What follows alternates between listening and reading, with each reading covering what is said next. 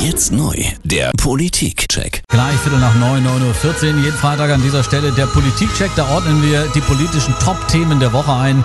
Im Politikcheck immer unterschiedliche Experten am Start. Heute Klaus Kelle. Er ist unter anderem Fokuskolumnist, Buchautor und Blogger auf seiner Website denken-erwünscht.com. Guten Morgen, Herr Kelle. Guten Morgen, Herr Perey. Viktor Orban, das ist der ungarische Ministerpräsident, hat mal wieder seine ganz besondere Liebe zur EU zum Ausdruck gebracht in dieser Woche. Jean-Claude Juncker, den EU-Kommissar und andere bezeichnete er als nützliche Idioten. Zusätzlich äh, gibt es da ziemlich scharfe Plakate dazu in Ungarn, jetzt im Vorfeld der EU-Wahl. Herr Kelle, wenn man bedenkt, dass Ungarn in den vergangenen sieben Jahren EU-Fördermittel in etwa in Höhe von 30 Milliarden Euro erhalten hat, ist das schon etwas, das ich gerne mal hinterfragen möchte. Heißt es nicht, eine Kuh, die man melken will, sollte man nicht schlachten?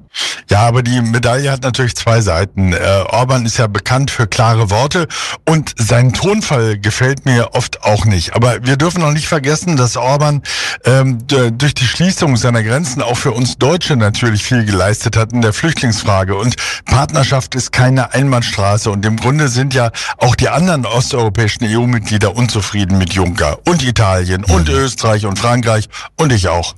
Dann gab es einen ziemlichen Aufschrei und zwar nach einer Aussage von Unionsfraktionschef Ralf Brinkhaus. Der hat gesagt, äh, er hält es für möglich, dass ein Muslim im Jahr 2030 für die Union Bundeskanzler werden kann, denn die CDU sei keine Religionsgemeinschaft. Hat er doch nicht ganz unrecht, oder? Nein, da hat er natürlich absolut recht. Ähm, es ist ja äh, die Frage, ob es die richtige Botschaft für die CDU-Wähler ist. Das wage ich zu bezweifeln. Aber wir haben Religionsfreiheit und natürlich kann ein Muslim oder ein Hindu oder ein Jude Kanzler werden, wenn die Deutschen ihn dann wählen.